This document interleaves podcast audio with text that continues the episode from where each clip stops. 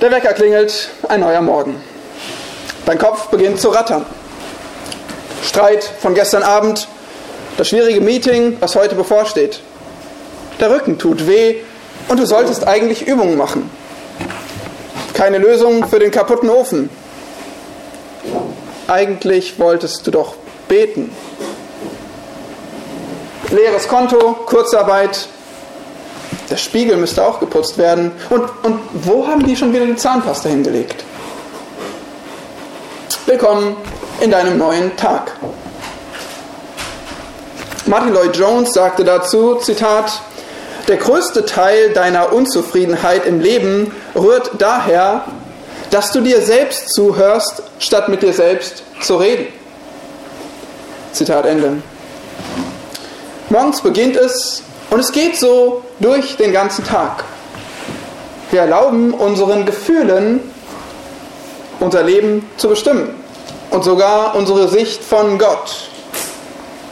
Kennst du das?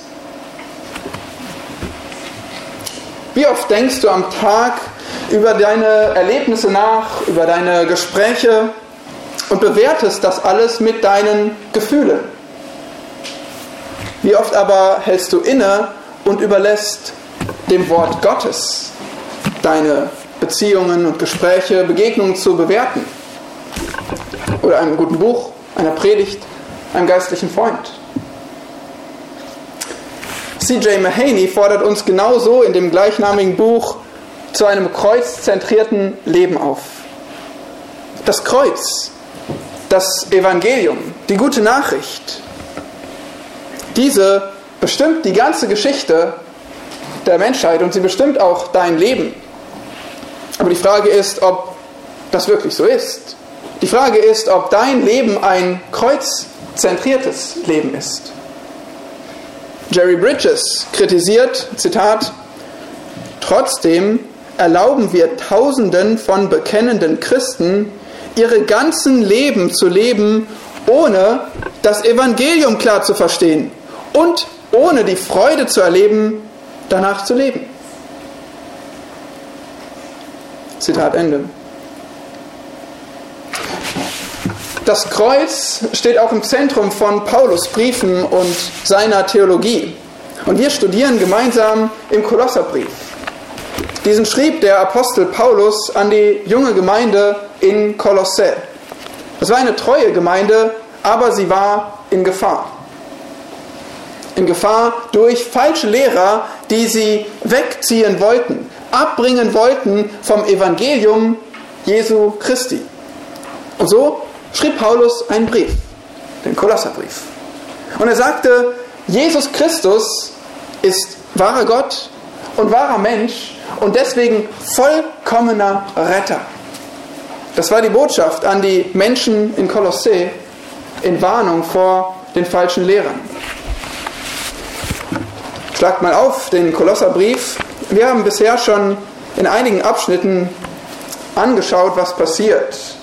In den ersten 14 Versen sehen wir die Einleitung. Wir sehen ein Dankgebet und eine Fürbitte für diese Gemeinde in Kolossä. Und wir sehen, dass sie aufgefordert werden und für sie gebetet wird, würdig zu leben des Evangeliums.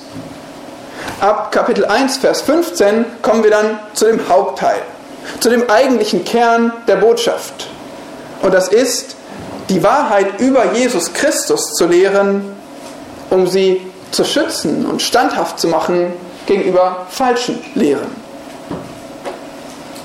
Beim letzten Mal haben wir die Verse 15 bis 20 zusammen angesehen und dort gesehen die Vorrangstellung Jesu Christi über allen Dingen, über der Schöpfung und über der Erlösung. Unser Text heute, Verse 21 bis 23, schließen direkt dort an. Es geht nun um die persönliche Errettung der Kolosser. Und wir wollen gemeinsam lesen, um des Kontextes willen, ab Vers 19. Ich lese also Kolosser 1, die Verse 19 bis 23. Denn es gefiel Gott, in ihm, Jesus Christus, alle Fülle wohnen zu lassen und durch ihn alles mit sich selbst zu versöhnen, indem er Frieden machte durch das Blut seines Kreuzes, durch ihn sowohl was auf Erden als auch was im Himmel ist. Auch euch, die ihr einst entfremdet und feindlich gesinnt wart in den bösen Werken, hat er jetzt versöhnt, in dem Leib seines Fleisches durch den Tod, um euch heilig und tadellos und unverklagbar darzustellen vor seinem Angesicht. Wenn ihr nämlich im Glauben gegründet und fest bleibt und euch nicht abbringen lasst von der Hoffnung des Evangeliums, das ihr gehört habt, das verkündigt worden ist in der ganzen Schöpfung, die unter dem Himmel ist und dessen Diener ich, Paulus, geworden bin. Großer Gott, wir preisen dich für dein Wort, die Bibel. Wir danken dir, dass du zu uns sprichst und dass du uns lehrst. Wahrheit über Jesus Christus, auf das auch wir feststehen in unserem Glauben. Und so beten wir, hilf uns zu verstehen, was dein Wort sagt und hilf uns danach zu leben zu deiner Ehre. Amen. Diese Verse 15 bis 23 sind also eigentlich ein großer Abschnitt, der zum Ziel hat, erst allgemein die Person und das Erlösungswerk Jesu Christi aufzuzeigen und dann persönlich zu werden, wie wir gerade gelesen haben. Auch euch. Weil es kann nicht dabei stehen bleiben, über eine allgemeine Erlösung für die Christen zu sprechen. Es geht die Kolosser und es geht euch persönlich an. Auch euch hat er jetzt versöhnt. Paulus möchte also, dass wir unsere persönliche Versöhnung mit Gott kennenlernen und dass wir darin jubeln, dass wir uns darin freuen, dass wir darin leben. Als Christen haben wir viel Widerstand in der Welt. Nicht jeder findet die Botschaft gut, die wir in der Bibel sehen, geschweige denn danach zu leben. Manche geben den Glauben auf. Wir brauchen Motivation, um auszuharren, um fest zu bleiben als Christen in unserem Glauben, in unserem Wandel. Und deshalb sollst du in diesem Predigtext heute vier Dimensionen erfassen. Vier Dimensionen deiner Versöhnung mit Gott, damit dein Glaube standhält. Erfasse die vier Dimensionen deiner Versöhnung mit Gott, damit dein Glaube standhält. Und das ist erstens Versöhnung wovon? Vers 21. Versöhnung wovon? Zweitens Versöhnung wodurch? Vers 22a. Versöhnung wodurch? Drittens Versöhnung wozu? Vers 22b. Versöhnung wozu? Und schließlich viertens Versöhnung womit? Vers 23. Versöhnung womit? Wovon, wodurch, wozu, womit? Heute lernst du das Ausmaß deiner Versöhnung kennen. Lass uns also mit Vers 21 beginnen. Versöhnung wovon eigentlich? Auch euch, die ihr einst entfremdet und feindlich gesinnt wart in den bösen Werken. Das ist das wovon. Wie gesagt, wir haben in Vers 20 gesehen, dass Christus die ganze Schöpfung versöhnt. Aber jetzt wird es ganz gezielt, fokussiert auf ein paar Menschen, auf eine Gemeinde, auch euch. Nicht nur alle Welt, nicht nur alle Nationen, nicht nur zu allen Zeiten, sondern auch euch, auch dich. Aber es gab da ein Problem. Es gab da ein Einst. Seht ihr dieses Wort? Einst heißt es in Vers 21. Früher, damals. Ein Rückblick auf die Vergangenheit. Dieses Einst, das antizipiert ein Jetzt. Damals, einst, aber jetzt, es hat sich was getan. Aber wir müssen erstmal verstehen, was war denn damals? Wie waren die Kolosse einst? Was war ihr Zustand? Und der wird uns dreifach beschrieben. Ein Dreiklang, um es zu betonen. Und ihr werdet noch häufiger diesen Dreiklang erkennen dem Text. Also, wie waren sie? Erstens entfremdet.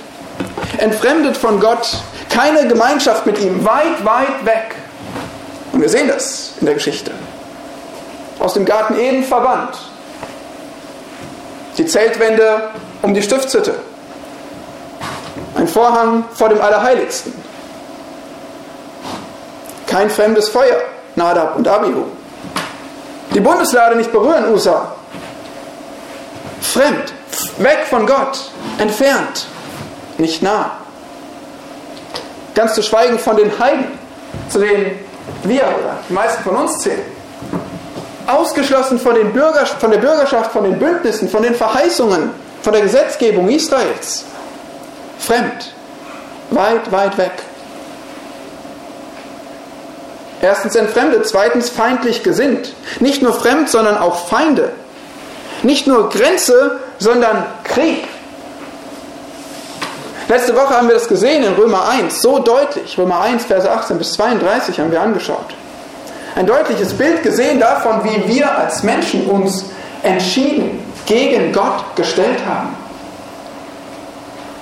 In Römer 1, Vers 21, da heißt es, Sie sind in ihren Gedanken in nichtigen Wahn verfallen und ihr unverständiges Herz wurde verfinstert.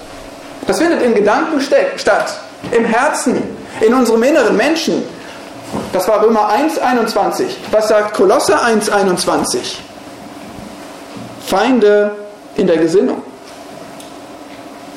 Ja, das gleiche. Dianoia meint hier die Einstellung, die Haltung. In der Einstellung sind wir Feinde gegen Gott. Im Krieg. Unser ganzes Denken ist gegen Gott gerichtet. Ich habe in der letzten Woche mit einem ehemaligen Nachbarn gesprochen, ein älterer Herr, den habe ich getroffen. Und äh, wir haben gesprochen und ich habe ihn etwas mit dem Tod und mit der Ewigkeit konfrontiert. Und wir hatten vorher ein ganz gutes Gespräch, aber dann sagt er, Moment, mit Gott brauchst du mir gar nicht zu kommen. Er hat mir nichts zu sagen. So viel Böses in der Welt. Und plötzlich wurde dieses nette Gespräch sehr kalt. Ein scharfer Ton. Und ich habe gedacht, da ist Feindschaft gegen Gott. Da sprichst du von Gott und dann ist da Feindschaft. Vom natürlichen Menschen ist das die Reaktion. Und früher wäre es auch meine gewesen. Da ist Feindschaft, wenn wir über Gott sprechen. Da ist Feindschaft im Denken der Menschen. Entfremdet, feindlich gesinnt, drittens in den bösen Werken. Diese Gesinnung, diese Haltung, die äußert sich auch in der Praxis, im Tun.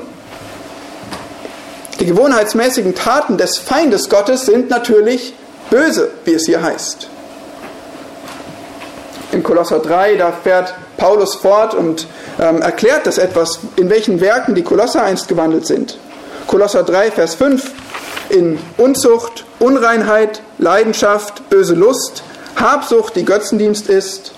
Vers 7, ihr lebtet in diesen Dingen. Vers 8, Zorn, Wut, Bosheit, Lästerung, hässliche Redensarten aus eurem Mund. Ihr wollt verstehen, was böse Werke sind? Paulus zeigt es auf. Und er sagt, ihr habt darin gelebt, ihr Kolosser. Und es trifft auf uns genauso zu. Wir haben darin gelebt. Es kommt aus unserem Herzen, aus unserer feindlichen Haltung gegenüber Gott. Ja, so sehen wir also eine umfassende Beschreibung von innen und von außen. Feinde innen drin, böse Werke außen. Die Bibel beschreibt schonungslos, nicht nur hier im Kolosserbrief, sondern immer wieder, dass wir alle gesündigt haben. Dass da keiner gerecht ist, auch nicht einer. Dass da keiner ist, der Gutes tut. Dass da keiner ist, der Gott sucht. Punkt.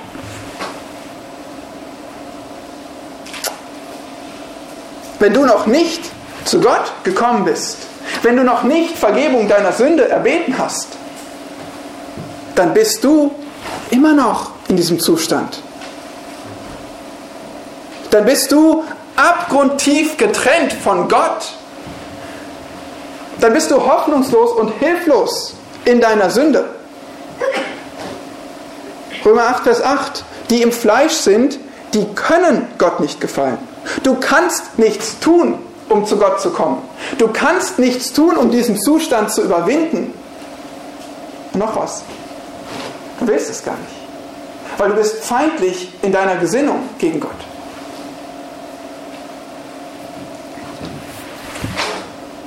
Oder hast du schon Gottes Botschaft geglaubt?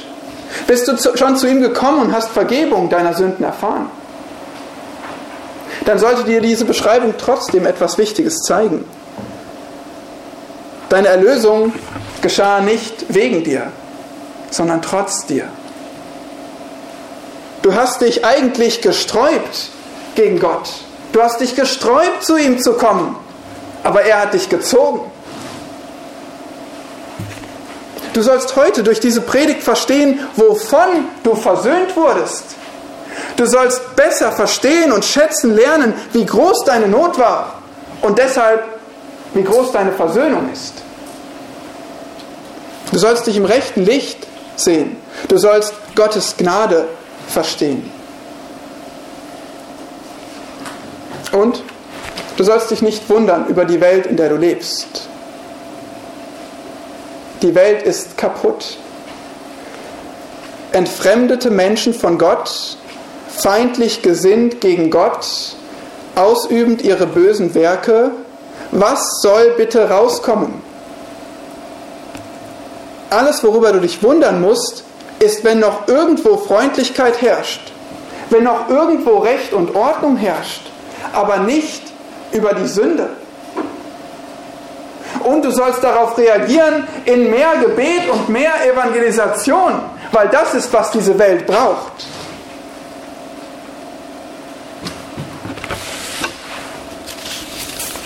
Versöhnung wovon? Versöhnung wodurch? Zweitens. Beginnt von Vers 22, beziehungsweise in Schlachter beginnt es schon in Vers 21. Hat er Gott jetzt versöhnt in dem Leib seines Fleisches durch den Tod. Die Elberfelder oder die Menge Bibel drücken es noch stärker aus, sagen, hat er aber nun versöhnt. Hier ist ein Gegensatz. Hier ist dieses Jetzt, dieses Nun. Erinnert ihr euch, wir haben eben das Einst gesehen Vers 21. Hier ist das Jetzt, hier ist das Nun. Hier ist der Gegensatz. Einst wart ihr Feinde, jetzt seid ihr versöhnt. Versöhnen bedeutet Feindschaft hinwegnehmen, bedeutet Frieden machen, bedeutet freundschaftliche Beziehungen wiederherstellen. Genau das also, was ein Feind Gottes braucht. Schaut nochmal in Vers 20, da haben wir nämlich schon gesehen, dass Jesus versöhnt hat, indem er Frieden machte durch das Blut seines Kreuzes. Hier in Vers 21 sehen wir nochmal, dass er versöhnt hat, beziehungsweise Gott hat versöhnt durch Christus. Hier wird aber gesagt, das Mittel der Versöhnung ist der Tod und ist der fleischliche Leib. Und jetzt müsst ihr aufpassen, damit ihr versteht, was hier vor sich geht, damit ihr versteht, was dieser Text uns zeigt. Theologie, Tiefe, Gottes Wort, jedes Wort zählt. In Vers 20 also haben wir gesehen, Christus hat versöhnt durch das Blut am Kreuz. Er hat sein Blut vergossen. Er hat, ist wirklich gestorben, hat einen stellvertretenden Tod gebracht, dadurch, dass er sein Blut vergossen hat. Das war nötig, das Blut fließt. Nun knüpft Vers 22 daran an und sagt, durch den Tod im Leib seines Fleisches. Dieser Tod war absolut nötig. In Hebräer 9, Vers 16 heißt es, wo ein Testament ist, da muss notwendig der Tod dessen eintreten, der das Testament gemacht hat. Das kennt ihr von einem Testament. Dann erst wird es wirksam. Nun, das Testament Jesu ist der neue Bund. Das sehen wir zum Beispiel, wenn wir das Mahl des Herrn feiern und die Einsetzungsworte lesen. Dieser Kelch, sagt Jesus, ist der neue Bund in meinem Blut. Jesus musste sterben, um das Testament wirksam werden zu lassen, um den neuen Bund einzusetzen zwischen Gott und uns. Er musste dafür sterben, tot, sein Blut vergießen. Hätte es eine andere Möglichkeit gegeben? Nein, der Tod war nötig aus zwei Gründen. Erstens, weil Gott heilig ist und zweitens, weil wir Sünder sind. Und es gibt keine andere Lösung dafür, als dass Gott für uns stirbt. Er starb mit dem Leib seines Fleisches oder vielleicht etwas klarer mit seinem fleischlichen Leib. Immer noch schwierig? Ja, es ist eine interessante Kombination hier. Fleisch und Leib findet sich nur hier im Neuen Testament. Zwei Worte, die eigentlich so häufig vorkommen. Leib, Soma, kennen wir somatisch, körperlich, das ist der Leib. Aber jetzt kommt hier noch Sarx dazu, das Fleisch. Ein sehr zentraler Begriff, gerade in den Briefen des Paulus. Es wäre eigentlich genug zu sagen, Jesus starb mit seinem Leib. Klar, er hat seinen Körper gegeben, so stirbt man nun mal. Aber warum sagt Paulus mit seinem fleischlichen Leib, mit seinem irdischen Leib, mit seinem menschlichen Leib? Die Preisfrage, warum betont Paulus, dass es Jesu Leib war, sein irdischer, menschlicher Leib? Was euch dabei helfen kann, wenn ihr das Thema des Kolosserbriefs kennt, wenn ihr den Kolosserbrief in seinem Kontext kennt. Paulus lehrt Wahrheit über Jesus Christus und tritt damit wem entgegen? Falschen Lehrern, die Jesus anzweifeln, Jesu Natur, Jesu Wesen und vor allem Jesu Werk, Jesu vollkommenes Werk. Für sie war Jesus nicht ausreichend für die Errettung. Da fehlte etwas. Entweder er war nicht wirklich Gott, sondern etwas Niedrigeres. Oder er war nicht wirklich Mensch, weil duales Denken, es kann ja nicht sein, dass, dass Gott Materie annimmt. Materie ist böse. So haben sie gemeint. Oder sie haben es gleich komplett verworfen und haben gesagt, Jesus war irgendein Engel, irgendwas zwischen Gott und Mensch. Aber das ist falsch. Jesus starb in seinem fleischlichen Leib und Paulus betont das hier deshalb. Nun, wir müssen Verständnis haben. Es ist nicht leicht zu verstehen, dass jemand Gott sein kann und Mensch zugleich. Oder? 1 Timotheus 3, Vers 16 nennt das das Geheimnis der Gottesfurcht. Ein Geheimnis. Es ist wirklich nicht leicht zu verstehen. Du bist vielleicht schon damit vertraut, weil du so gut dich in der Bibel auskennst. Aber es ist nicht leicht zu verstehen. Und trotzdem ist es notwendig, es zu glauben, weil Gott es so sagt.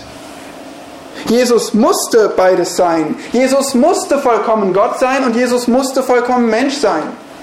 Er musste Gott sein, um ein sündloses Opfer für uns zu bringen. Das kann kein Mensch. Und er musste Mensch sein, um zu leiden und zu sterben weil das kann kein unveränderlicher Gott.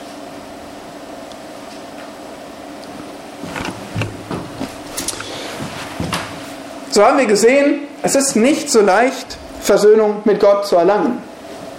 Es erforderte nicht weniger, als dass Gott Mensch wurde und dass Gott Mensch Jesus Christus starb. Einen blutigen Tod am Kreuz. Nun, das hat er getan, um dich und mich zu versöhnen mit ihm, weil wir Feinde Gottes sind. Schlägst du dieses Angebot Gottes aus? Bleibst du lieber fremd und Feind in deinen bösen Werken?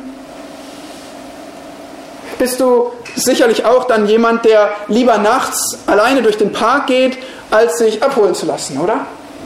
Oder jemand, der lieber ohne Ahnung stundenlang versucht, das Auto zu reparieren, statt einen Mechaniker zu fragen. Oder du bist vielleicht jemand, der lieber obdachlos auf der Straße bettelt, statt Sozialhilfe in Anspruch zu nehmen. Oder du bist vielleicht jemand, der lieber ermüdet im See ertrinkt, als sich helfen zu lassen von der DLRG. Absurd? Quatsch? Nein? Würdest du nicht tun? Aber dann sag mir doch, warum möchtest du fremd und Feind bleiben in deinen bösen Werken, wenn Gott dich versöhnen möchte? Das ist doch absurd.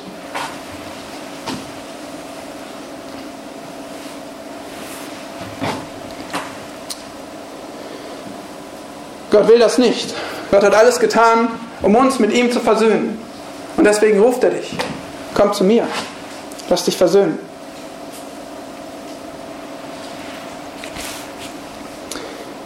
Wir betrachten gerade das Ausmaß von Gottes herrlicher Versöhnung. Wovon? Feindschaft.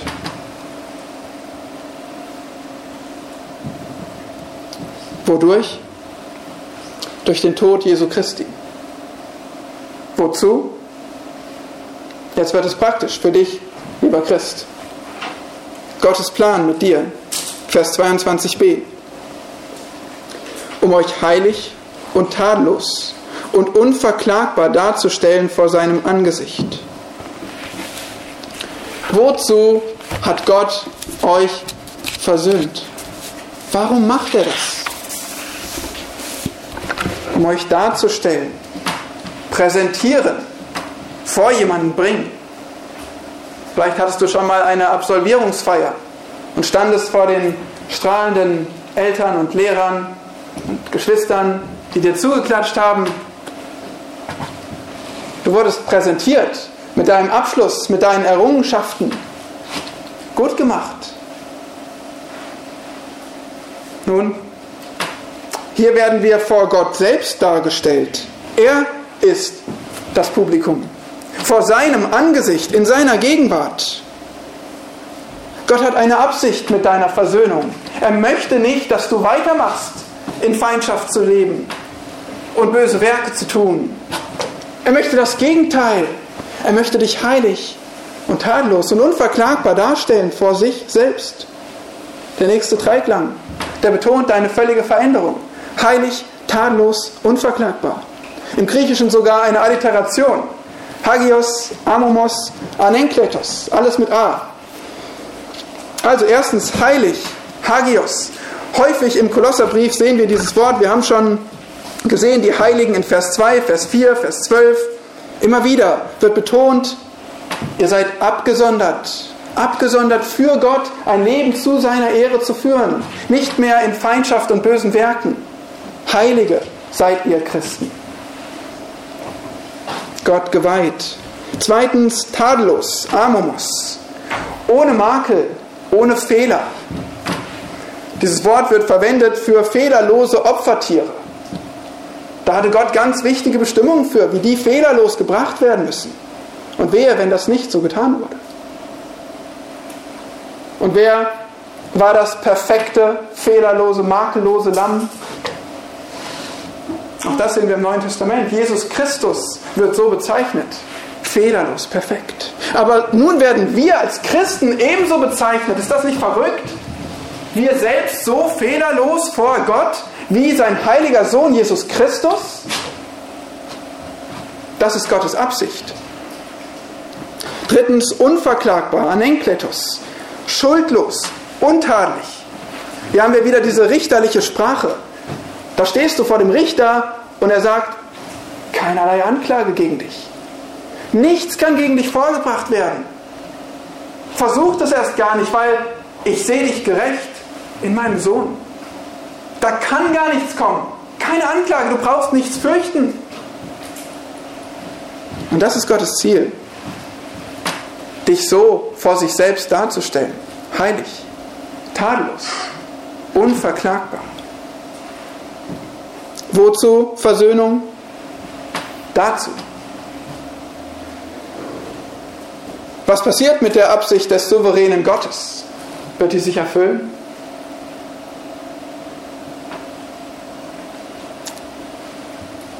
Gewiss, in seiner Macht,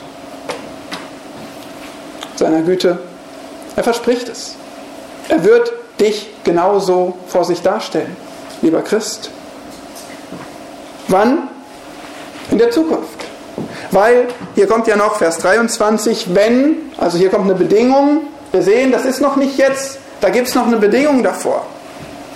Aber es wird geschehen in der Zukunft. Vermutlich, also mir scheint die beste Option, dass es geschehen wird, wenn wir als Braut Jesus Christus zugeführt werden. Epheser 5, eine wunderbare Parallele, Parallele, in der wir auch die Wörter heilig, tadellos darstellen, vor Christus sehen. Darauf dürfen wir uns freuen. Jesus Christus reinigt uns im Leben, ein Leben lang, damit wir eines Tages bereit sind, ihm als seine Braut zu begegnen. Heilig, tadellos, unverklagbar. Die Botschaft an die Gemeinde in Kolossä war, Gott hat eine wunderbare Absicht für euer Leben und er wird es ganz sicher erfüllen. Und Jesus Christus garantiert, dass es geschieht. Also, auf wen wollt ihr eigentlich hören? Gibt es irgendeine Stimme der falschen Lehrer, die wert ist, ihnen Beachtung zu schenken, wenn das Gottes Absicht für euch ist, die er garantiert umsetzen wird?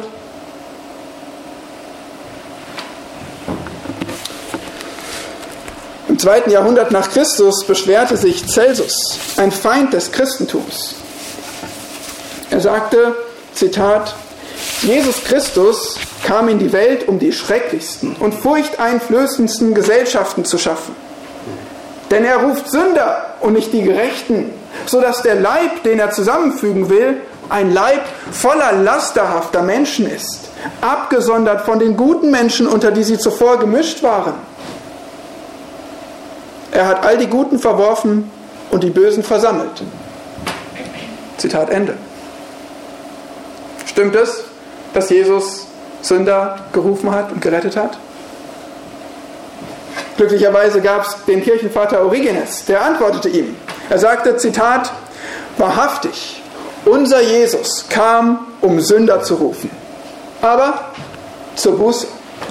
Er versammelte die Gottlosen aber um sie zu neuen Menschen umzuwandeln oder vielmehr, um sie in Engel zu verwandeln. Wir kommen zu ihm gierig, er macht uns großzügig. Wollüstig, er macht uns keusch. Gewalttätig, er macht uns milde. Gottlos, er macht uns fromm. Zitat Ende. Und Amen. Das tut Christus mit uns. Ja, wir sind die Schlimmsten, die er da rausruft. Wir haben es nicht verdient. Wir sind der Abschaum der Gesellschaft, wenn ihr so wollt. Aber Gott rettet uns und er verändert uns in seiner Kraft und zu seiner Ehre. Denk mal an deine letzte Woche. Heilig, tadellos, unverklagbar. Könnte man das von dir sagen? Was war da mit diesen Streitigkeiten, der Selbstsucht? Dem Stolz, der fehlenden Disziplin. Und jetzt stell dir vor, dass du, du, ja du, eines Tages vor Gott stehst und er sagt, du bist heilig, ohne Fehler, unverklagbar.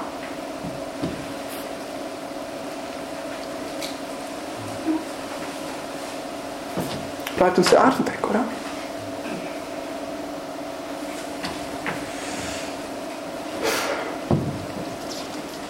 Aber wenn das so ist, dann leb doch in dem Bewusstsein. Dann versteh doch, dass das Gottes Absicht mit dir ist. Und dass er dich schon jetzt umgestalten möchte. Dass er den Wunsch hat, dich zu verändern und die Macht. Dann lauf doch jetzt schon darauf zu, dass jetzt schon für dein Leben gilt, dass du ihm heilig bist.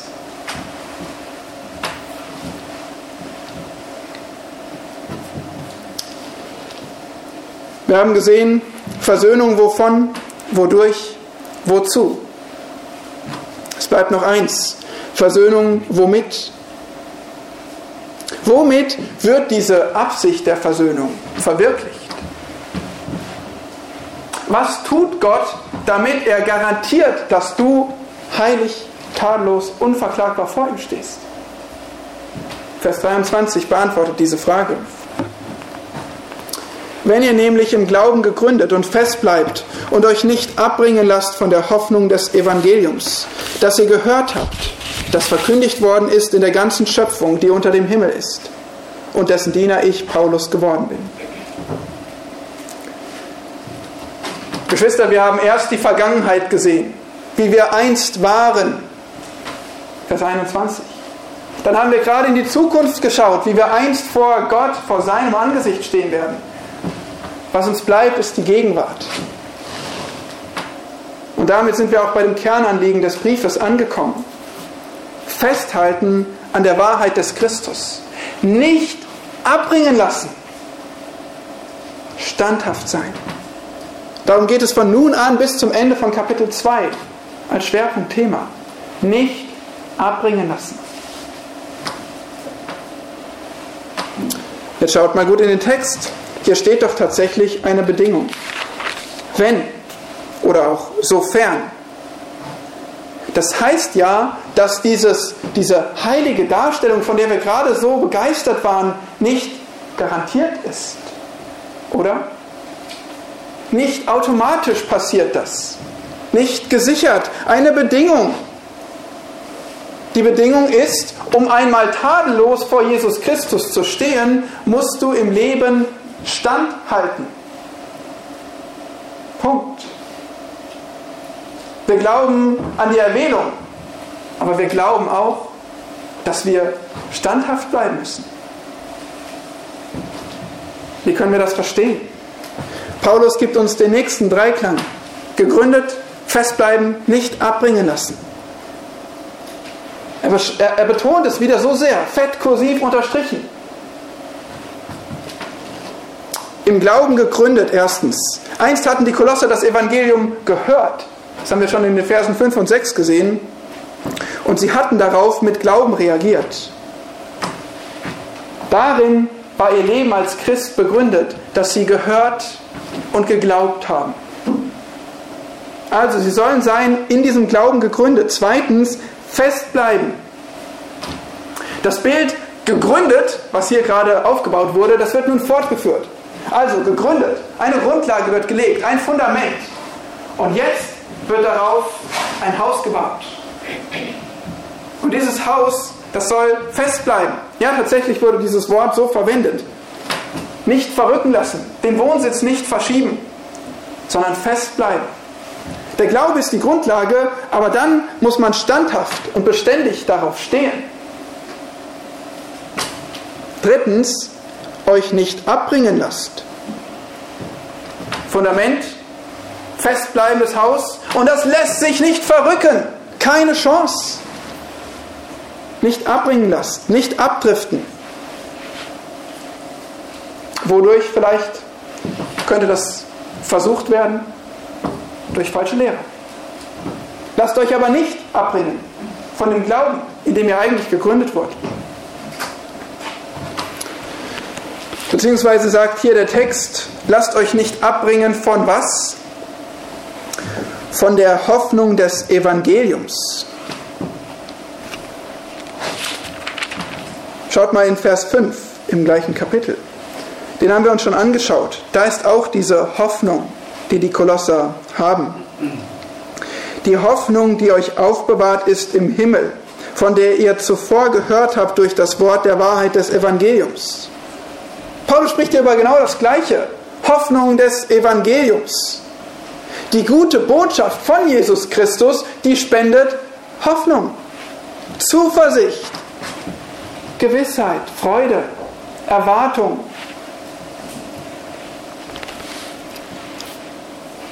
Dieses Evangelium, das hatten die Kolosser gehört. Auch das haben wir gerade in Vers 5 gesehen und auch in Vers 6. Nun hier in Vers 23 sehen wir, sie haben das Evangelium gehört. Es wurde verkündigt. Aber nicht nur dort, sondern in der ganzen Schöpfung. Es ist keine lokal erfolgreiche Botschaft, sondern eine, die auch in der ganzen Schöpfung verkündigt wurde und erfolgreich war. Ja, Paulus trägt ganz schön dick auf hier. Er sagt, verkündigt worden in der ganzen Schöpfung, die unter dem Himmel ist. Von welcher Nachricht können wir das sagen? Wer kann schon sagen, mein Buch ist Bestseller und wurde wirklich in der ganzen Schöpfung verkündigt, gelesen? In der ganzen Schöpfung unter dem Himmel. Und Paulus schrieb das ungefähr 60 nach Christus. Tatsächlich hatte noch nicht jeder Mensch gehört zu diesem Zeitpunkt. Aber erinnert euch, von wo Paulus schrieb. Wo saß er, als er diese Zeilen schrieb? in Rom, dem Zentrum der Welt. Paulus selbst hatte bezeugt, wie das Evangelium ausging durch die Apostel nach Afrika, nach Asien, nach Europa. Er selbst hat es nach Europa gebracht. Er selbst stärkte Gemeinden. Teilweise hörte er, wo Petrus war und Apollos verkündigte. Barnabas ging in eine andere Richtung. Und Paulus selbst hatte überall hin das Evangelium gebracht, Briefe geschrieben. Das Evangelium wurde verkündet. Und es war das Evangelium und nicht die Evangelien. Nicht verschiedene Botschaften, nicht verschiedene individuelle Botschaften für jede Kultur und Sprache und Nation angepasst an die Bevölkerung. Nein, es war das eine Evangelium. Es brauchte keine lokale Anpassung. Und was ihr Kolosser auch nicht von euren falschen Lehrern. Vertraut dem, was ihr gehört habt.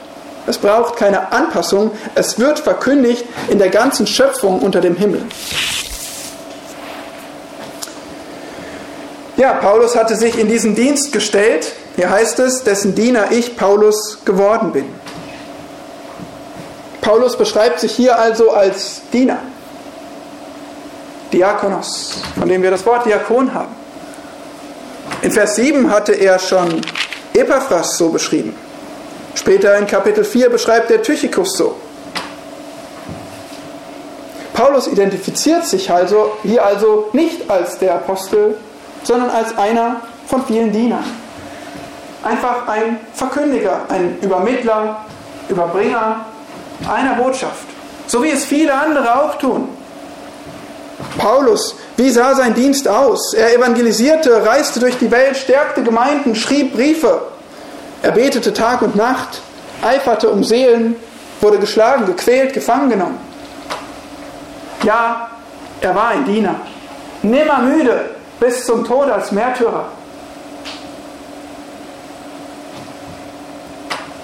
Aber hier geht es nicht um Paulus. Hier geht es um das Evangelium. Er war ein Diener des Evangeliums. Es geht nicht um ihn, sondern um seine Botschaft. Der Punkt ist, das Evangelium, Gottes gute Botschaft für uns Menschen, ist es würdig, daran festzuhalten lebenslang. Würden die Kolosser das tun? Wenn ihr fest bleibt? Das Verb bleibt, die Verbform davon, die zeigt uns, dass Paulus keinen Zweifel hatte. Er war zuversichtlich, dass die Kolosser fest bleiben würden. Er sagte zwar, es ist eine Bedingung, aber er stellte es nicht in Frage. In Kapitel 2, Vers 5 werden wir noch sehen, dass er ja, seine Zuversicht, seine Überzeugung von der Festigkeit ihres Glaubens unterstreicht und sich darin gewiss ist. Aber er sagt trotzdem, es ist eine Bedingung. Ihr müsst festbleiben. Es ist durchaus möglich, dass inmitten der Kolosse einige saßen und es ist durchaus möglich, dass in unserer Mitte jemand sitzt, der nicht festhält an diesem Glauben. So wie wir die Möglichkeit sehen in Hebräer 6, in Hebräer 10 oder in 1. Johannes 2, Vers 19. Sie sind von uns ausgegangen, aber sie waren nicht von uns. Denn wenn sie von uns gewesen wären, so wären sie bei uns geblieben. Aber es sollte offenbar werden, dass sie alle nicht von uns sind. So zeigen sich für wahre Christen in Kolossee und auch heute bei uns in Berlin die zwei Perspektiven des Ausharrens der Heiligen. Es gibt da diese Perspektive von euch, die Perspektive der Christen. Und die ist, bleib fest in deinem Glauben. Halte fest daran, es geschieht nicht automatisch. Die Gefahr für dich, lieber Christ, ist groß. Eine Welt um dich herum, unterstützt deinen Weg nicht, leistet Widerstand. Der Fürst dieser Welt, der hat ein Anliegen, dass du deinen Glauben aufgibst. Und deswegen darfst du als Christ nicht passiv sein, sondern du musst fest gegründet, festbleiben im Glauben und dich nicht, nicht nicht abbringen lassen. Aber es gibt eben auch die Perspektive Gottes. In seiner Allwissenheit und Allmacht garantiert er, dass wahre Gläubige ausharren werden. Wahre Gläubige bleiben fest. Sie brauchen nicht denken, dass irgendjemand sie aus Gottes Hand reißen könnte. Es ist unmöglich. Und das zeigt uns der Herr so klar in seinem Wort. Gott stellt deine Standhaftigkeit sicher. Es ist sein Werk in dir. Und so können wir nur einmal mehr festhalten, wir sind nicht gerettet, weil wir ausharren, sondern wir harren aus, weil wir gerettet sind. Wir sind nicht gerettet, weil wir festbleiben, sondern wir bleiben fest, weil wir gerettet sind. Es ist nicht unser Verdienst und trotzdem ist es unsere Aufgabe.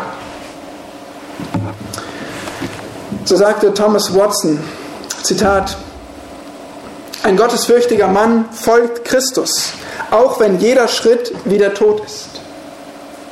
So wie das ganze Salzwasser des Meeres Fische nicht salzig machen kann, sondern sie ihre Frische bewahren, so kann alle Gottlosigkeit der Welt einen gottesfürchtigen Mann nicht gottlos machen, sondern er bewahrt seine Frömmigkeit.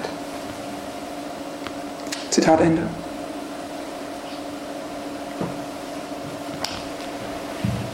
Vier Dimensionen hast du gesehen. Vier Dimensionen deiner Versöhnung mit Gott, damit dein Glaube standhält.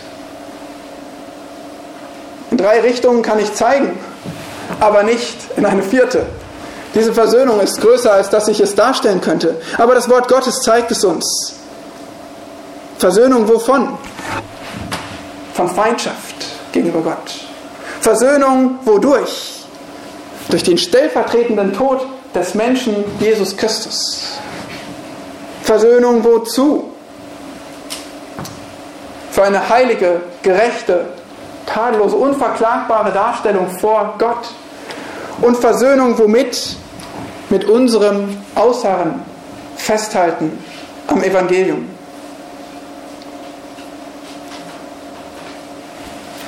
Lieber Bruder, liebe Schwester, das ist die Botschaft, die du brauchst. Du brauchst ein Verständnis des Ausmaßes deiner Versöhnung. Du musst das ergreifen, mehr noch als zuvor. Sonst stehst auch du, wie die Kolosser, in Gefahr. In Gefahr durch falsche Lehren, die, dich versuchen abzubringen von der Wahrheit. Denk dran, hör nicht dir selbst zu, sondern rede mit dir selbst. Stütz dich nicht auf deine Gefühle, stütz deine Bewertung deiner selbst oder deine Bewertung Gottes nicht auf deine Gefühle. Oder auch Gesetzlichkeit. Wenn du denkst, dass deine Beziehung zu Gott darauf begründet ist, welche Leistung du erbringst, wie du performst, welchen Gehorsam du Gott schenkst. Du kannst nichts hinzufügen zu Gottes Gnade. Und das verstehst du, wenn du das Ausmaß deiner Versöhnung begreifst. Oder auch Selbstverurteilung. Wenn du den Fokus auf deine Sünde richtest und nicht auf Gottes Gnade, dann lädst du dir Lasten auf, Tag für Tag, weil du immer wieder fällst. Du kannst gar nicht anders, als dich selbst zu belasten mit deiner Sünde. Stattdessen bekenne deine Sünde, bring sie zum Kreuz, wo sie hingehört und dann freu dich wieder neu in Gottes Vergebung.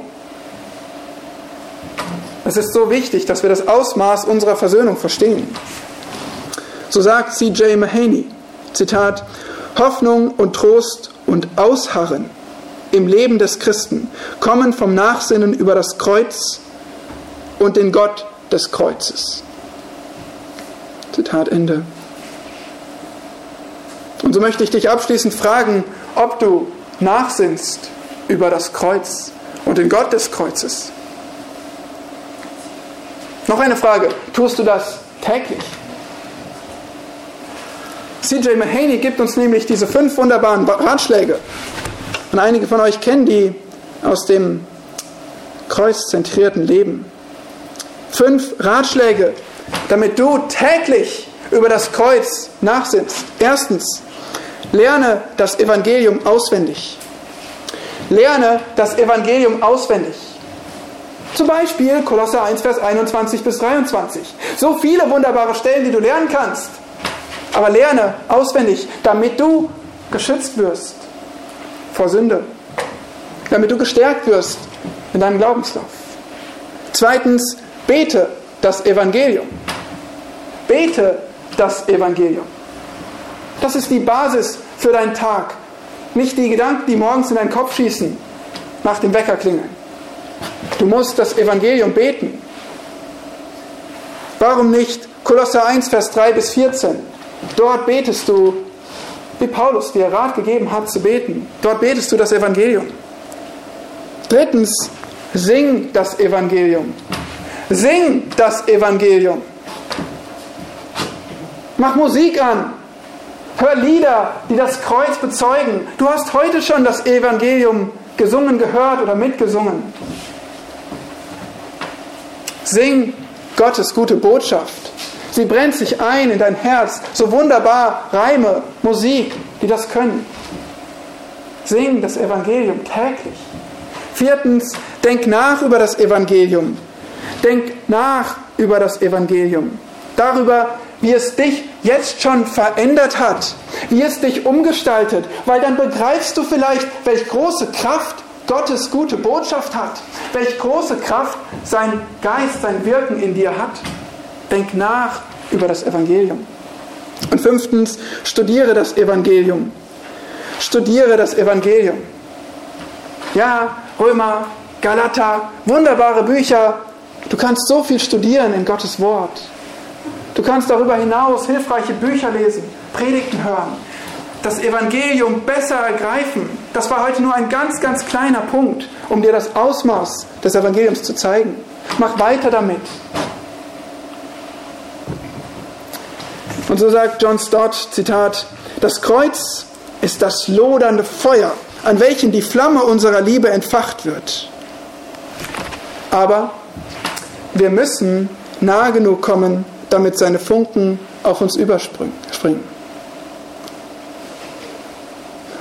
Zitat Ende. Stell dir dieses lodernde Feuer vor, des Evangeliums. Und dich, wie du weit, weit hinten in der Dunkelheit sitzt und frierst. Du kommst nicht ran. Das ist doch dumm. Geh ran. Lass dich anfachen. Lass, dich, lass dir diese Wärme geben. Komm nah an das Evangelium, Tag für Tag. Herr Jesus Christus, so beten wir zu dir, loben dich von Herzen für deine wunderbare Versöhnung, die unsere Worte nicht beschreiben können, aber die dein Wort aufzeigt. Bitte fach uns an, Tag für Tag. Fach uns an, Tag für Tag, dass wir nahe kommen an das Evangelium, dass wir es in unseren Gedanken bewegen, in unseren Gebeten, dass wir tiefer studieren und ergreifen, lesen und auswendig lernen, ja, dass wir singen über deine Gnade ewiglich. Amen.